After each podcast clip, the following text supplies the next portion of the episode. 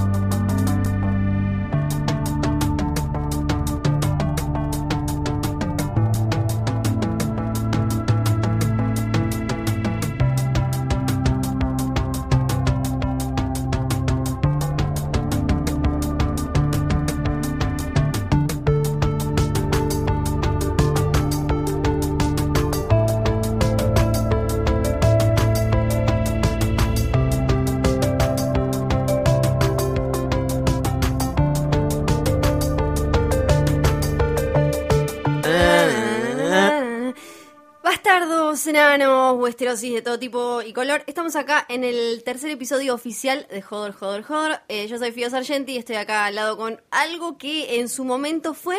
Luciano de Imp Banchero. acá. Exacto, ¿Qué y tal? ahora es como una especie de baba o una cosa. Sí, estoy con problemas virales, así que le mando saludos al próximo que vaya a usar este micrófono. ¿Vos cómo estás? Bien, acá estoy muy contenta con el capítulo de Game of Thrones de ayer. Qué bueno, no vamos a estar muy de acuerdo.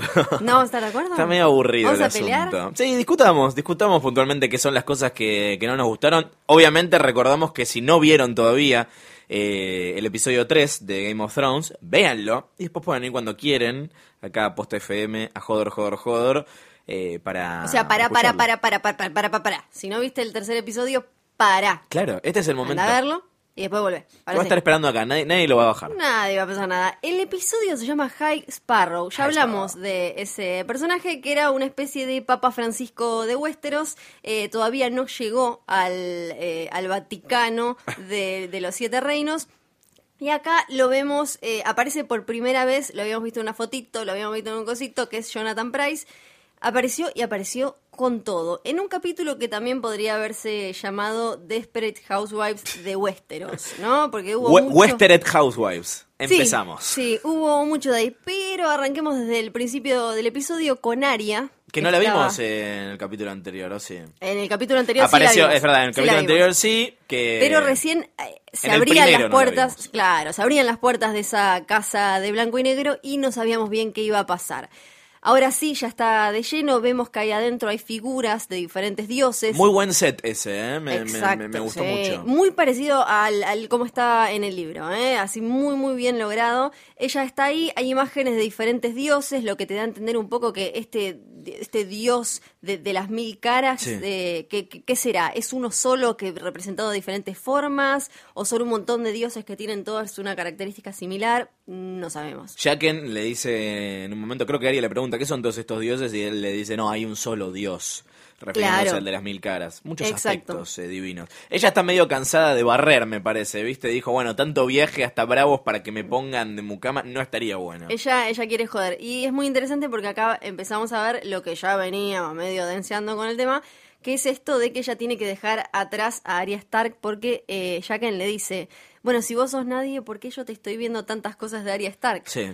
Y ahí es cuando se ve que ella quiere ser una nueva persona, quiere empezar a hacer algo nuevo, pero a la vez no quiere soltar. El soltar no lo tiene, entonces, ¿qué hace con la espada que le regaló su hermano Jon Snow? Se la guarda. Yo, yo pensé que lo tiraba, ¿eh? En un momento la, la vi tan compungida por lo que estaba por hacer que, que pensé que lo iba a arrojar. ¿Esto es así en el libro? Es así, Ah, eh, es tal cual en el libro. Y es buen- la escena estuvo muy bien llevada por Macy Williams, que es una purretita que actúa divino, porque podías ver en su cara la transición entre la niñez y la adultez. O sea, ella volvía a ser nena por un ratito, con esa espada en la mano, a estar en Winterfell, eh, tratando de aprender eh, a, a usarla con su hermano. Es medio el fin de la inocencia este capítulo, ¿no? Por esto y por otra cosa relacionada con Jon Snow que vamos a comentar más adelante, que me parece lo más eh, jugoso. Muy jugoso. Del Eh, capítulo. además, Aria por primera vez hace no sé cuántas temporadas tenía la misma ropa la piba esa, Ah. pobre. El olor a chivo que tenía. Pues, Tirala, No, tirala, yo doy mala. por sentado que todo en Game of Thrones, todo huele, mal. Todo. es como todo el tiempo estás pensando el olor a chivo, el olor a culo, el olor a un asco, el olor a pedo, todo huele a pedo.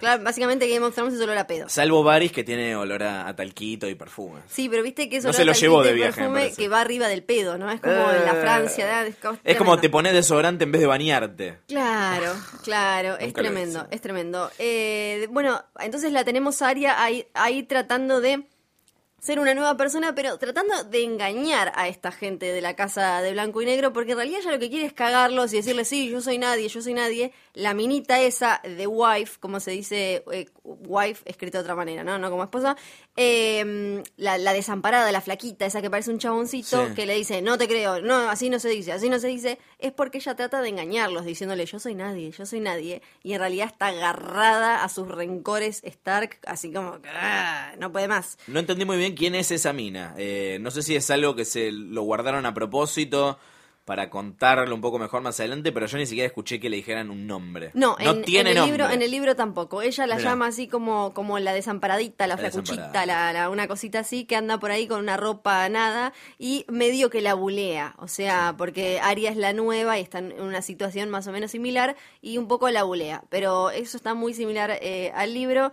Y eh, entonces ahí lo que vemos claramente es esto, de que ella los quiere engañar. Es como, bueno, enséñenme todo, pero yo les digo hasta ahí. Eso fue todo con eh, Aria en Bravos.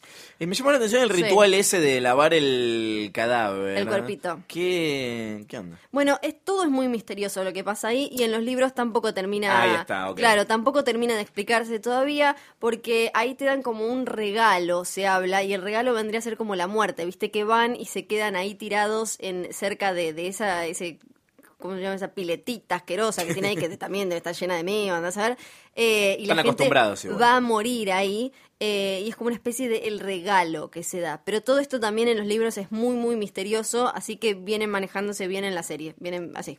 Nos tomamos el 60 ramal, ramal Winterfell y nos vamos para allá, ¿te parece? Porque hay un ¿Quieres ir personaje... directamente al norte? Sí, vamos un ratito al norte. Después, después volvemos, vamos a pasear Dale. un poco. Eh, no, no habíamos visto al hermano de Lily Allen esta temporada, no lo habíamos visto a Theon Greyjoy, no habíamos visto a, a Rick o Hediondo, como, como le dicen. Mejor, porque es probablemente mi personaje menos favorito. No sé si acá coincidís, no sé si hay algo en los libros que es súper grosso que eventualmente nos vamos a enterar o algo así, pero ¿en qué, qué onda Rick?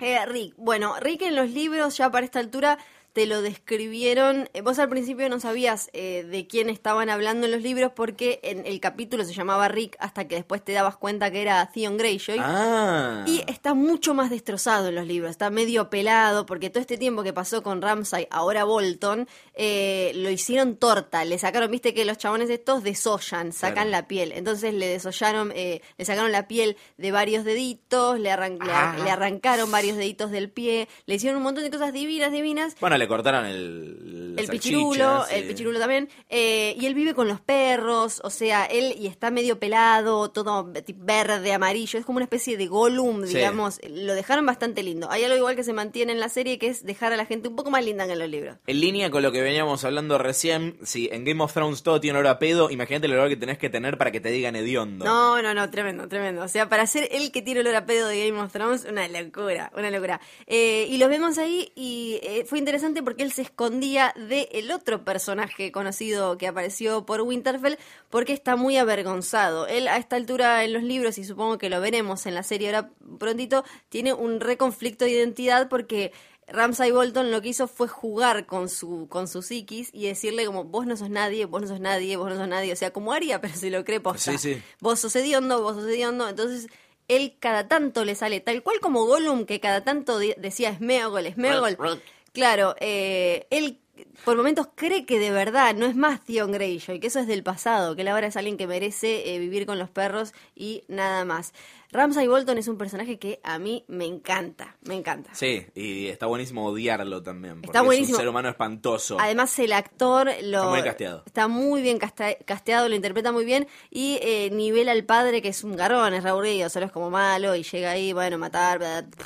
Recordamos que Ruth Bolton es el que los caga a los Stark haciendo la alianza con los Lannister eh, para masacrarlos en la Red Wedding en la, en la temporada 3. Así que. Exacto, Igual lo mencionan, pero siempre está bueno porque a veces, Sí, ¿viste? lo tiran y dicen, ¿quién es? Lo, lo que tienen también los Bolton es que son de la parte del norte más, más fea, más chota, es como su tierra es malísima y además siempre se estaban enfrentando a los Stark históricamente porque como en su casa los Bolton vieron que el logo, el, el escudo es... eh, El logo de Clarín. El logo, claro, claro. Sí. Pero es un tipito sin la piel, eh, rosa. re lindo. Eh, los Stark, ya no me acuerdo qué Stark para atrás, les había prohibido esto de sacarle la piel a la gente. Ahora volvieron a hacerlo porque ahora es todo un viva la pepa, Porque no porque ahora ellos son los líderes del norte, entonces pueden hacer lo que quieran. Pero había una rivalidad muy grande porque los Bolton siempre se sentían como, este pesado no me deja hacer nada, no me deja. Ellos querían sacarse de encima a los Stark para hacer la suya y por eso hicieron el pacto con los Lannister. Pero ahora Tywin Lannister, eh, Blessed. Así que, ¿en qué lugar deja esto a, a, a Roose Bolton? Bueno, muy listo el señor en ir a aliarse con quién? Con Littlefinger, Ah. que tiene una cosita muy, muy, muy, Littlefinger es el Frank Underwood de la serie. Sí, Él tal es el cual. Él y. Varys. Sí, eso, eso ya no, no hay duda. Sí, no, no tenemos duda, no tenemos dudas. Eh, y es súper interesante lo que se ve con Littlefinger en este episodio porque ahí ves que, bueno, hasta ahora veíamos que esto de él con Sansa, que tiene como esta obsesión con la madre, porque en los libros se destaca mucho que ella, eh, Sansa es, la que se parece a la madre, a, a los, Ajá. a los Tully. eh, y no tanto a los Stark. Entonces él tiene esta obsesión como de no me puedo comer a la vieja, me voy a comer a la hija, como medio pervert. Eh, y esto se venía viendo. Pero ahora vemos que la entrega a ella directamente y no tiene mucho drama, porque al final lo que él quiere es poder, y si la tiene que entregar a Sansa para, para acceder a más poder, bah, todo bien, ¿sabes qué? Toma la pibita. Me lo reimagino a Littlefinger gritando ¡Poder! Tipo Juan José Camero. Tal cual, Metiéndose tal en la pileta con bata, esas cosas. Sí, sí, sí, sí, haciendo chanchadas también, gritando como, eh, poder, poder. Lo Bueno, hemos visto, ¿eh? Haciendo la chanchada. Sí, lo hemos visto, lo hemos visto. Y acá hay un cambio eh, muy importante con respecto a los libros, pero para mí muy inteligente, que es este. Eh, en las novelas lo que hicieron fue a, a Ramsay Bolton lo iban a casar con una falsa Aria. Agarraban a una amiga de... ¿Aria? Sí, exacto. Agarraban a una amiga, porque Aria era la que, la que más había cambiado de edad y la que podían decir como para la gente, no, esta es la, esta es Aria, ¿eh? lo que pasa es que como le agarró la pubertad cambió y nadie Ah, la... ok. Por eso. Eh, entonces habían puesto una falsa Aria que en realidad era una amiga de ellas, de, de por ahí de Winterfell. Eh, esto hacía que todo fuera mucho más largo, más aburrido. Sansa estaba todavía en, en Dairy eh, y era un embole con toda una novela propia y demás. Y teníamos este otro nuevo personaje que era la falsa Aria. bla, bla, bla, bla. Acá fue listísimo esto de mezclar los dos, eh, lo- los dos plotlines, los dos hilos, las dos tramas y hacerla una sola. Y hay una cosa que a los que leímos los libros nos llamó la atención. Ella, eh, Sophie Turner, Sí. dijo que había filmado una escena muy traumática. Y en los libros eh, se describe mucho el sadismo de Ramsay Bolton y lo que llega a hacerle a las mujeres. Sí. Entonces, probablemente se vengan cositas ¡No! que sí, Joffrey va, va- va a decir, bueno, al final era un pichón este muchacho con el- las flechitas y las prostitutas y demás. Tengo una duda. Sí. Eh, aparte de que Sansa está chocha con la idea de casarse con Roose Bolton, le encanta. eh, con Roose Bolton, no con Ramsay. Eh, hay un momento cuando ellos llegan que la cámara enfoca a una mina entre la gente, se queda ahí un toque y te quedas como, ¿quién es? La mina era, ¿te acordás la que lo estaba torturando a Theon cuando le cortaron la pichinguichi? No me acuerdo ni en pedo. Bueno, era esa mina. Es una mina que lo ayuda a Ramsey a hacer sus, sus chanchaditas, sus cositas eh, oscuras. Ok. Entonces, te la enfocaron como, sabes la que te espera, hermana. Era una cosa así. Porque aparte me Porque ahí ni siquiera dijeron el nombre, ¿viste? A mí si me decís, bueno, esto es tal. Ah, pero. no Esto, esto lo tiro por lo que me imagino. Me imagino que también vendrá ciertos celos de la piba de yo no me puedo casar con este, Claro. te casas vos, ¿sabes qué? Te la voy a mandar. Eh, por ahí también va a venir. Fue interesante igual ver la Sansa por primera vez agarrando las riendas y los Stark aprendiendo a decir, bueno, voy a tener venganza, pero va a tener que esperar, porque viste la... la vieja esa que le dice también el norte recuerda. Sí. The North Cómplices. Remembers. Eh, en este episodio volvió al norte, porque el norte hasta ahora era en la presentación, Winterfell aparecía quemadito, Sí. aparecía con el escudo de los Bolton y hasta ahí había llegado el norte. Ahora volvió y volvió con todo y tenemos a los Stark aprendiendo que la venganza, bueno, va a ser un guisito que van a tener que cocinar más lento, más lento. Ahí cerquita de Winterfell está The Wall con Jon Snow que ganó las pasos y ahora es Lord Commander, estamos recontentos. Capo, capo. Sí, eh, que se niega, me, me- me gustó mucho porque no sé si lo habían expresado tal cual lo comentaste vos el otro día, pero hay una escena acá en la que dicen eso, viste lo de la nobleza de él es tal que no acepta ser Jon Stark, que es lo que esperó toda su vida, Sí. porque ahora es el Lord Commander. Bueno, si eso se entendía de su, de su actitud, acá directamente lo dice, le dice, no quiero saber nada, ahora soy el Jon Snow Lord Commander. Claro, y Stannis le dice, eso es tan tu padre que es, claro. un ta- sos igual de estúpido, Es bueno que- igual de estúpido y noble que tu padre, le dice Le dice, no, bueno, gracias, ese es un gran elogio. No, Sí. no, el honor y eso que lo maten. sí, tarado, razón, le tiene dice. razón. Es- igual es eh, re curiosa la relación que tienen con Stannis, porque Sí. Stannis lo admira y, y medio que hay como una cosa de padre-hijo rara ahí, porque Mm. además eh, Stannis ya tenía un, un vínculo raro con Ned Stark, porque los dos eran tipos muy Sí. Pero uno un poco, uno mucho más humano que el otro. O sea, Stannis era una piedra y el otro era bueno, un corazoncito al final. Era un. Y lo que hizo Jon en este episodio fue básicamente pasar la prueba de liderazgo, la que no pasó Daenerys en el episodio pasado. Tal cual. eh, Eh. ah, me esto me encantó. Esto me pareció hermoso. Hermoso, porque el papá que decía en el Y acá primer- al, re- al revés, ¿eh? Acá dije, no, bueno, se va a arrepentir. Y no. Se va, no, ¿viste? Eh, sí, porque te queda que si no, ellos no, va a poner ojitos de va a decir, no, señor, vaya, vuelva a ponerse un abriguito y tómese una sopa. Le da una peluca al pelado. Pelado Y con no. barba. Además, claro, el pelado llora y dice, siempre tuve miedo, mercy, mercy, pide piedad y todo. Y eh, ahí tenemos que acordarnos de algo que dijo Ned Stark en el primer episodio, que es aquel que pasa la condena tiene que, que- que tirar la espada, o sea, Sí. tiene que cortar la cabeza. Y eso es lo que hizo Jon Snow, le dijo a- al pibito, ¿sabes qué? Dame mi espada, ¡parán! ¿Y quién era este señor que, que mató a Jon Snow? Era Janos Slint, Sí. eh, a quien quizás no recordamos del todo, pero es un señor que era el comandante de la City Watch, de la guardia de la ciudad de King's Landing, y él fue el que agarró a papá Stark y lo metió preso. Ah, no. Claro, entonces e- es un tipo muy desagradable que, que quizás... Yo me no acuerdo que se le hizo pasar serie. mal a John durante Claro. estaba en la Night's Watch, pero no me acordaba de ese detalle. Y además, eh, él fue el que mató al, al bebé de Robert Baratheon, ese que había tenido en un prostíbulo, que Cersei lo Ah. Sí. mandó a matar, y cuando Tyrion se enteró, cuando Tyrion todavía era mano de, de, de Joffrey, del rey, eh, le dijo, ¿sabes qué? Todo bien, pero bebés acá no matamos, así que andate a la Night's Watch, hermano, y, y se tuvo que ir para allá. Andate a la Night's Watch. Andate. Pero antes, Joffrey, cuando este tipo, Janos Slint, le entregó a Ned Stark, le había dado un montón de honores y demás. Eh, Tyrion fue el que lo rebajó y ahora finalmente Jon Snow le dijo, le corten la cabeza. Y se Qué la corta.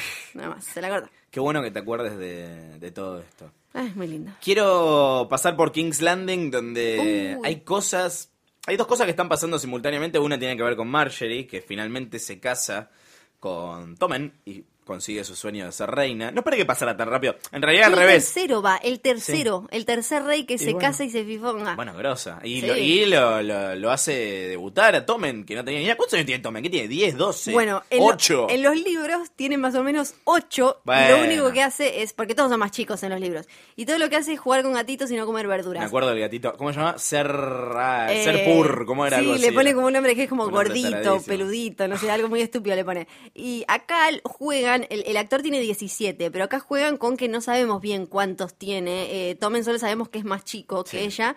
Y como para que también pueda chancachear sin que nos dé una, sea ilegal y nos dé, nos parezca tremendo en la televisión de hoy, ¿no? No, obvio, porque en Game of Thrones nunca pasan cosas Nunca así. pasan cosas tan tremendas. pasó. Nunca pasan cosas. Eh, lo- es rápida ella, aparte. Ella estaba como haciendo. Haceme, a- ocho pibes, ocho pibes. Ya, ya, ya, ya. Sí, va, va, sí, va, sí, es como tremenda. Cuatro al hilo, dijo, ¿eh? Cuatro al Cuatro al hilo. estás tratando de romper un récord. ¿Cuál es el récord? Vamos a romperlo. ¿Y cuánto tardó en empezar a meterle fichas, no? En hacerle la gran Lady Macbeth. Como, tu mamá, siempre vas a ser el bebé de mamá, ¿eh? ¿Eh? Mm. Aparte el shade que le tira a Cersei cuando está tomando el té con las amigas ella y viene y le dice, ¿cómo te tengo que decir ahora? ¿Reina viuda? O cuando tengamos un pibe vas a ser reina abuela. Bueno, eh, este episodio es donde, mm, donde mejor se vio eh, hasta ahora, en el tercero, esto del cambio de identidades que tiene que ver hasta con los títulos formales. O sea. Cersei ya ahora tiene uno, no es nadie casi. No solo se quedó sin aliados, sino que se quedó sin título copado, digamos. Es como, soy como una reina abuela, una Claro, la- pedorrada. la ¿no? madre le dicen en un momento. Claro, eh, nada más. Eh, en, la, en la serie es mucho más interesante eh, ella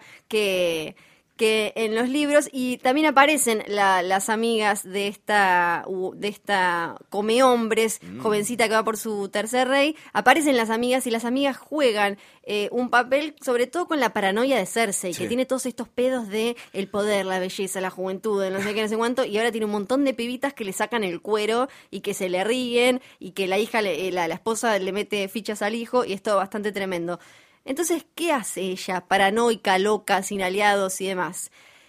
Va a buscar al High Sparrow, Sí. a este señor, después de que el, el, el papa original, digamos, el High Septum de King's Landing, de los Siete Reinos, pasara por un momento una situación muy bonita, muy agradable, Sí. en la que lo encontraron en un putero. Estaba haciendo la chanchada. Sí, pero Lo- sí, decime. aparte, ¿cómo la estaba haciendo? Ah, era como cometiendo una tremenda herejía. Cada una de las, de las chicas que estaban ahí representaban a un dios, si no me equivoco. Claro, de los siete, de los siete dioses. Para mí no eligió las dos más lindas, ¿eh? Había una que pasó que dije, yo me hubiera quedado con ella. Era con la, era con otra. Pero bueno, es cuestión de, de gustos. Y después también hubo algo que hay que prestarle atención, que es que por primera vez, el sí creo que fue la primera vez en Game of Thrones, el desnudo aparecía como algo eh, de vergüenza, algo a destacar, porque es una serie en la que vemos gente en bolas todo el tiempo. Ahí en, en ese capítulo vimos, las minas estaban todas en culo, en tetas, antes también habíamos visto, pero por primera vez el, este High Septum, esta especie de papa en bolas caminando ahí por las calles de King's Landing, Sí. tenía otro significado, otro valor, era vergüenza, era un castigo.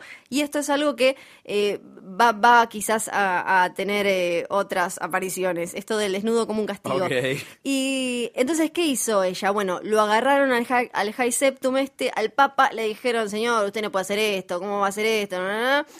Y Va ella personalmente, ¿eh? Cersei va a hablar con el High Al Sparrow. lugar, insistimos, con más olor a pedo de todo De King's todos, Landing. de todos. Va a hablar con él el, el alto gorrión. Él es, él es el líder espiritual de todos estos eh, personajes que quedaron en, en los siete reinos sin nada, sin comida, sin casa, sin nada, y fueron a King's Landing despojados de todo, descalzos, muertos de hambre y demás. Y él es su líder, su es como una especie de papa de facto, digamos, es el verdadero líder espiritual hoy de la gente. Entonces ella, muy pilla, va y trata de aliarse con él, medio como lo que hizo, por ejemplo, porque tenemos por un lado, esta sería la fe, ¿no? Por el otro lado estaría la ciencia y el conocimiento, que serían los maesters, se Sí. escriben en los libros, los maestros. Eh, Vieron este paisel que ella lo, lo- había tenido problemas. El viejo con él? desagradable, Exacto, barbudo, el viejo del horrible. pis, de la próstica y todo eso. Ese, ese mismo, ese mismo. Que ella después quedó medio traumada por este trabaja con Tyrion y demás y empezó a aliarse con este Qyburn, este que se busca, que es medio un Frankenstein que está haciendo cositas con la montaña Eso te abajo. iba a preguntar, ese es de Mountain, si la memoria Ese no es me de engaña. Mountain, ese es de Mountain. Porque es algo que puede pasar inadvertido, que vos, porque lo ves tapado a propósito, Sí. pero al final de la temporada anterior, cuando se mu- cuando la queda de Mountain después de, de que le reviente la cabeza a nuestro querido amigo chileno, de Dorn, el chileno Sí. de Dorn, eh, se lo lleva, se lleva Sí. el, el- el- el cuerpecito para atrás. ¿Y no se llevó la cabeza del enano el otro La día cabeza de también? Elena el otro día y el otro día lo vimos cortando una ratita. Ay, por Dios, esto es Entonces, ella quiere generar, eh, generar lo mismo, pero ahora con alguien relacionado con la fe. Porque si bien se acabó la guerra propiamente dicha de batallas, de tipos con lanzas, con espada, con todo eso, ahora viene la otra guerra. La guerra más Game of Thrones, que es la guerra en el palacio, la guerra de, de, de dimes y diretes y demás. Y ella necesita aliados y qué mejor que usar a la, a la religión como una herramienta más. Ella lo ve así, como un arma. Se me ocurre que cuando estos religiosos se enteren de los experimentos hermosos que está avalando, probablemente la hagan caminar en conchita por la calle, pero no te voy a preguntar, es No me simplemente nada. una teoría. No, nada no digo más. nada, no digo nada, Me no gusta, digo me nada. gusta elaborar teorías. Estábamos hablando de Tyrion. Tyrion, Vamos sí. a pasar a El Camino a Marine. Están en Volantis, eh, ciudad que si no escucharon el episodio anterior y no saben dónde queda y cuál es su relevancia, los invitamos a que lo escuchen, porque vos lo, expli- lo explicaste muy bien. Y que se ponen a caminar por las calles del, del- del lugar, que es como una escena medio, viste, en, en Argo, cuando, cuando van caminando eh, por los mercados y todos los miran como gente rara, me hizo acordar a eso. Y a Tyrion le llama la atención una sacerdotisa que está eh, recitando, hablando de, de la Mother of Dragons. Claro, viene a ser como una especie de Melisandre de ahí, Ahí está. eh, que está hablando de que eh, Daenerys es la enviada para salvarnos a todos y bla, bla, bla, y demás, y lo mira, le clava la mirada Sí, hacia es Tyrion, y. Tyrion dice como, oiga, y se tapa y se va. A un burdel. Ah, obviamente, Por ¿a dónde supuesto. se va? Se va con me voy a sacar este sabor de la boca y me voy al Claro, burdel. le gusta más que a Miguel del Cel. Y bueno, va, ¿y qué hace? No es un tipo, no está en su mejor momento, No. Tyrion, hay que decirlo, está bastante boludo. Porque lo que hizo fue una boludez primero. Tuvo dos meses dentro de una caja, ¿cómo crees que esté? Yo digo dos meses, capaz que fue un año. Sí, pero no tenemos ni idea. no se Eh, sabe. estuvo un montón de tiempo dentro de una caja, después otro un montón de tiempo en una carreta, y ahora que va y se pone a mear Sí. ahí en el, al se podía haber caído, se podía haber cualquier cosa. ¿Y qué pasa? Lo que no se dio cuenta, aunque Varys le dijo, mirá que puede haber gente acá que te conozca, mirá que puede haber gente, na", alguien lo conocía. Sí, y era el amigo Jorah Mormont. Sí, Jorah Lord Mormont. Sí, sí, el señor que, eh, ni, pobrecito, vos te diste cuenta que ni siquiera tenía a la prosti cosplayada de Daenerys. O sea, no tuvo a Daenerys y ni siquiera le puede dar a, a la chica que se disfraza de, de Daenerys. Tremendo, tremendo todo. Entonces le dice, te voy a llevar con la reina. Y se lo carga. bueno, buenísimo. Es exactamente lo que necesitaba. Exacto. Bueno, no de la manera que lo imaginaba, ¿no? Hay que ver qué pasa con Varys ahora, pero... pero Esto eh, está eh, es muy parecido a los libros, lo adelantaron un poco, pero sí, él lo agarra a Tyrion y le dice, te voy a llevar con Daenerys, porque él lo que trata es de congraciarse de vuelta y, sentarse de nuevo en la mesa chica de Dani, ahí decirle como, Dani, Dani, me das un beso. No, no. Te hago una pregunta. Al Sí. ritmo que sabes que vienen y sobre todo que están adelantando cosas, ¿cuánto tiempo falta para que se queden sin material de los libros? Aprox. En episodios. Ay, yo- a mí, mira, la- lo bueno es que son pocos episodios por temporada. Sí. Eh, este año va a tener que sacar un libro para mí George Martin, porque si no, mm, ahí sí que estamos jugadísimos, ¿eh? Pero para mí, hasta esta temporada al final llegan agregando cosas. Eh, él habló en unas entrevistas de una batalla de hielo que algunos dicen por algunas cosas que se filmaron podría estar en, en el capítulo, en el octavo capítulo o en el noveno. El noveno siempre Eh, es el que se pudre todo. Sí, en el noveno, perdón. Eh, entonces, para mí, hasta ahí llegamos bien, sumándole cositas que Benioff y Weiss saben porque George les dijo, pero ah, después de ahí estamos hasta las bolas, ¿eh? Sí. Estamos hasta las bolas porque hay muchas cosas en las que están muy adelantados. Posibles quilombos que se vienen, me parece que los de la Night's Watch que se quedan, eh, los Wildlings, digo, que se quedan con la Night's Watch con John después de que se murió Mans Raider, eh, van a ir contra Winterfell, van a ir contra los Bolton, eso por un lado. Y lo que nos queda comentar de Merín que se ve en el próximo, en el adelanto del próximo capítulo, es que está todo repodrido con los hijos de la arpía. Está todo re podrido y también lo que se ve en el adelanto es que vamos a ir a Dorn para ver finalmente a las hijas de Oberyn prepararse para ir a vengar a su papacito. Papacito, te vengaré. ¿Sabes que ahora que lo hablamos me, me gustó más? ¿Viste que Me está pareció muy mucho bueno? más jugoso y sustancioso que, que ayer. Otra escena muy linda que quizás, bueno, no tiene acción, no tiene qué sé yo, pero la de Brienne contándole, eh, contándole a, ¿cómo se llama? Eh, Podrick. A- a eh, Podrick Payne, sí. eh, hab- hablando de gente que le, le- le gusta coger repetidas veces. Sí, es verdad, es verdad, es verdad.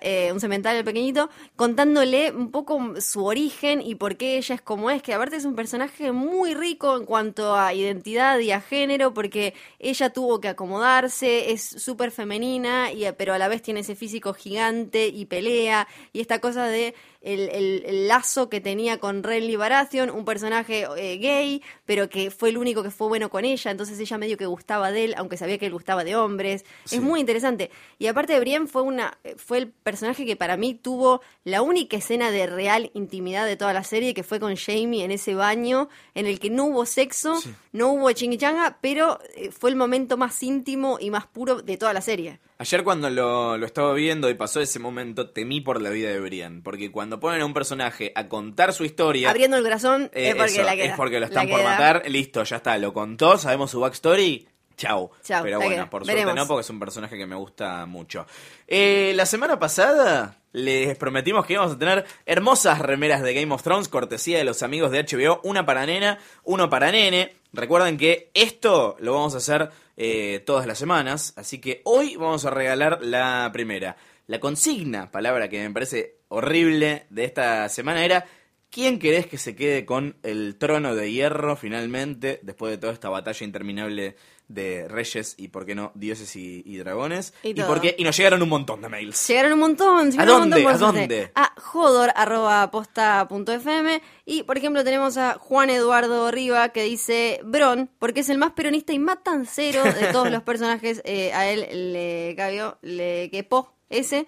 Y después Nacho Ramírez Sí. andó una, una larguísima eh, que me copa porque está muy, muy em, elaborada. La respuesta, vamos a ver.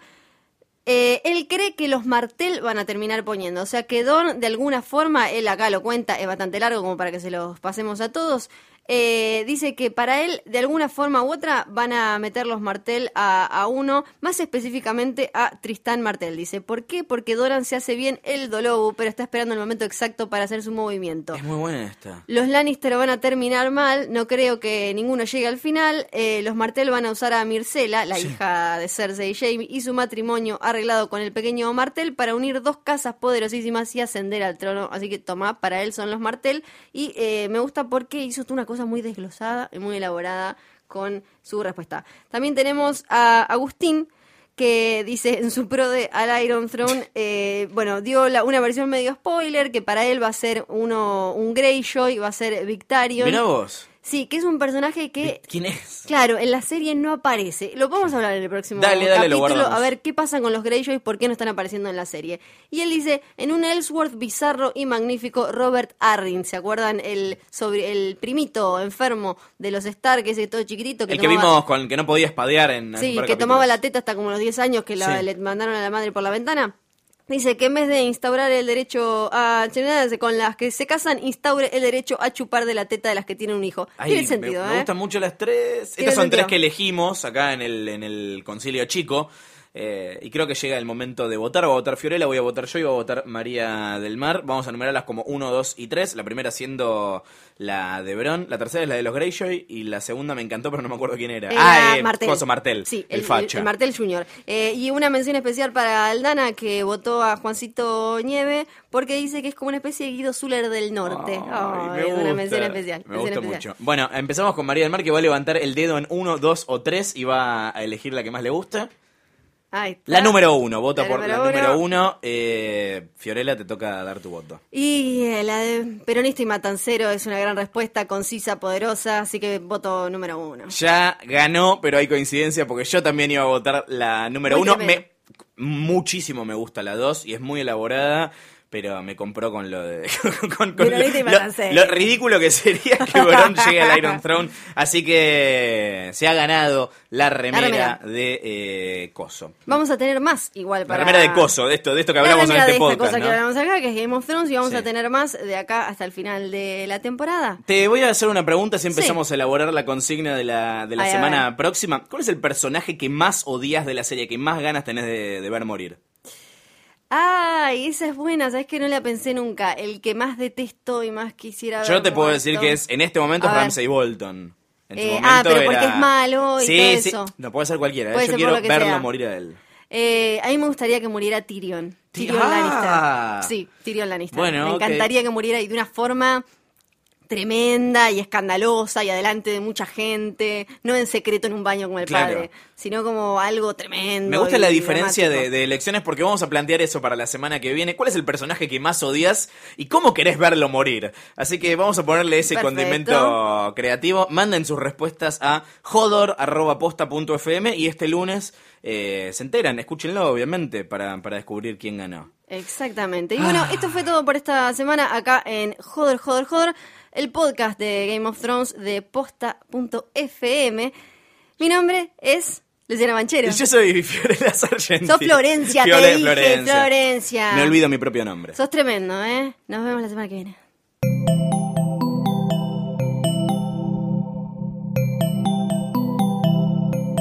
Sigan pegados a posta.fm. Radio para escuchar como quieran y donde quieran. Posta.